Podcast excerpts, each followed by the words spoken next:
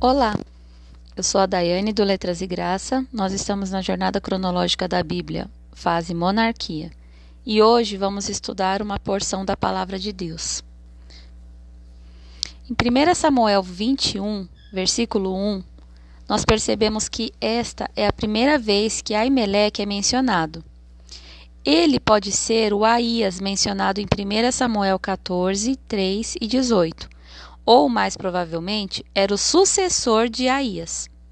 De qualquer forma, Aimeleque teve que infringir a lei para dar o pão sagrado a Davi, porque o pão deveria ser dado apenas aos sacerdotes. Levítico 24, do 5 ao 9.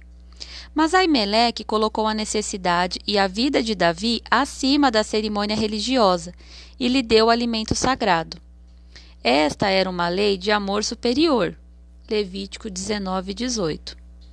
Séculos depois, Jesus mencionaria este incidente para mostrar que as leis de Deus devem ser aplicadas com compaixão. Fazer o bem e salvar vidas é a maior lei de Deus. Mateus 12, dos versículos 1 ao 8 e Lucas, capítulo 6, dos versículos 1 ao 5. 1 Samuel 21, 2, vemos que Davi mentiu para se proteger de Saul. Alguns desculpam esta mentira porque havia uma guerra em curso e um bom soldado tem o dever de enganar o inimigo. Mas em nenhuma passagem a mentira de Davi é perdoada. Na verdade, acontece exatamente o oposto, porque sua mentira levou à morte de, de 85 sacerdotes. A gente vê isso em 1 Samuel 22, do 9 ao 19. A pequena mentira de Davi parecia suficientemente inofensiva, mas levou à tragédia. A Bíblia deixa muito claro que mentira é errado. Levítico 19:11. A mentira, como qualquer outro pecado, é grave aos olhos de Deus e pode levar a todos os tipos de consequências dolorosas. Não minimize nem classifique pecados. Todos eles devem ser evitados, quer consigamos ou não prever suas potenciais consequências. 1 Samuel 21, 5 Os corpos dos homens estavam cerimonialmente limpos, porque eles não tiveram relações sexuais durante esta viagem. Por isso, o sacerdote lhes permitiu que comessem o pão sagrado. 1 Samuel 21, 6 Uma vez por semana, no sábado judaico, um sacerdote entrava no santuário do tabernáculo e colocava doze pães recém-assados sobre uma pequena mesa. Este pão, chamado de pão da proposição, simbolizava a presença de Deus entre o seu povo, bem como seu amoroso interesse que satisfazia suas necessidades físicas. O pão que era substituído podia ser consumido apenas pelos sacerdotes em serviço. 1 Samuel 21, 9 Um éfode era uma espécie de colete usado pelo sacerdote. Já falei para vocês algumas vezes sobre isso, né? Davi não sabia que a espada de Golias estava ali, provavelmente porque Davi era um jovem rapaz quando matou o gigante e passara grande parte de seu tempo em casa. 1 Samuel 21, 10 ao 15 Gate era uma das cinco principais cidades dos filisteus. Por que eles permitiram que seu arqui-inimigo Davi entrasse em seu território?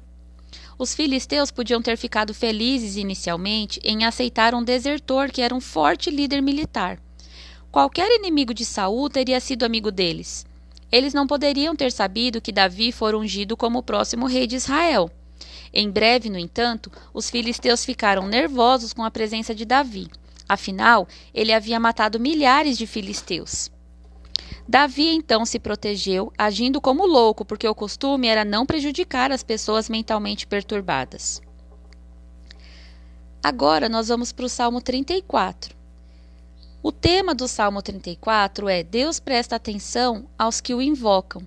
Quer Deus ofereça uma saída para o problema ou uma ajuda em tempos de dificuldade, podemos ter a certeza de que ele sempre ouve e age para o bem daqueles que o amam. Salmo 34, 1. Deus promete grandes bênçãos ao seu povo, mas muitas dessas bênçãos exigem participação ativa. Ele nos libertará de nossos temores, Salmo 34, 4, 6. Nos protegerá e nos defenderá, nos mostrará bondade, suprirá nossas necessidades, ouvirá quando o invocarmos e nos redimirá. Mas nós precisamos fazer nossa parte. Podemos receber suas bênçãos quando confiamos nele, quando clamamos a ele, quando nos refugiamos nele, quando o tememos, quando não mentimos, quando nos afastamos do mal, fazemos o bem e buscamos a paz, quando temos o coração quebrantado e quando o servimos. Salmo 34, 8 Provai e vede não quer dizer verifique as credenciais de Deus. Em vez disso, é um caloroso convite. Experimente isto, eu sei que você gostará. Quando damos aquele primeiro passo de obediência e seguimos a Deus, descobrimos que Ele é bom e gentil. Quando iniciamos a vida cristã, nosso conhecimento de Deus é parcial e incompleto. Quando confiamos nele dia após dia, vivenciamos o quanto ele é bom. Salmo 34, 9. Você diz que pertence ao Senhor, mas você o teme? Temer ao Senhor quer dizer mostrar ter por ele profundo respeito, reverência e honra. Demonstramos essa atitude com humildade e genuína adoração. Abraão, Moisés e os israelitas mostraram esse tipo de temor ao Senhor. Lembrando que os israelitas lá no começo da vida, né, gente? Em Êxodo 19, do 16 ao 24, porque neste momento eles não estavam demonstrando temor, né? Salmo 34, do 9 ao 10. A princípio, podemos questionar a declaração de Davi, porque parecem nos faltar muitas coisas boas. Mas esta não é uma promessa genérica de que todos os cristãos terão tudo o que desejam. Em vez disso, este é o louvor de Davi pela bondade de Deus. Todos aqueles que invocam a Deus em meio às suas necessidades serão atendidos, às vezes de maneira inesperada. Lembre-se, Deus sabe o que necessitamos e nossas necessidades mais profundas são espirituais. Embora muitos cristãos enfrentem pobreza e dificuldades intoleráveis, ainda têm a nutrição espiritual suficiente para viver por Deus e para Deus. Davi estava dizendo que se você tem Deus, tem tudo o que realmente necessita. Ele é suficiente. Se você acha que não tem tudo o que necessita, pergunte: 1. Um, isto é realmente uma necessidade? 2. Isto é realmente bom para mim? 3. Este é o melhor momento para, para eu ter o que desejo? Ainda que você responda sim a todas as três perguntas, Deus poderá permitir que você fique sem receber o que deseja, para lhe ajudar a ficar mais dependente dele. Ele pode desejar que você descubra que precisa mais dele do que de ter suas necessidades imediatas satisfeitas. Salmo 34, do 11 ao 14. A Bíblia frequentemente associa o temor do Senhor, que é o amor e reverência por ele, à obediência. Teme a Deus e guarde os seus mandamentos. Eclesiastes 12, 13. Se alguém me ama, guardará a minha palavra. João 14, 23. Davi disse que uma pessoa que teme ao Senhor não mente, se afasta do mal, faz o bem e promove a paz. A reverência é muito mais que ficar em silêncio na igreja. Ela inclui a obediência a Deus na maneira como falamos e no modo como tratamos os outros. Salmo 34, 14 Alguns podem pensar que a paz deveria vir sem nenhum esforço, mas Deus explicou que temos que trabalhar arduamente para obter a paz. Paulo repetiu essa ideia em Romanos 12, 18. Uma pessoa que quer paz não pode discutir e contender. Como os relacionamentos pacíficos resultam de nossos esforços pacificadores, trabalhe arduamente todos os dias para viver em paz com os outros. Salmo 34, 18 19. Frequentemente desejamos poder escapar dos problemas, a dor do luto, a perda, tristezas e fracassos ou até mesmo as pequenas frustrações diárias que constantemente nos desgastam. Deus promete estar perto dos que têm o coração quebrantado e ser nossa fonte de poder, coragem e sabedoria, ajudando-nos a atravessar nossas dificuldades. Às vezes, Ele prefere nos livrar desses problemas. Quando tiver problemas, não fique frustrado com Deus. Admita em vez disso que você precisa da ajuda dele e o agradeça por estar ao seu lado. Salmo 34, 20. Esta é uma profecia a respeito de Cristo quando ele foi crucificado.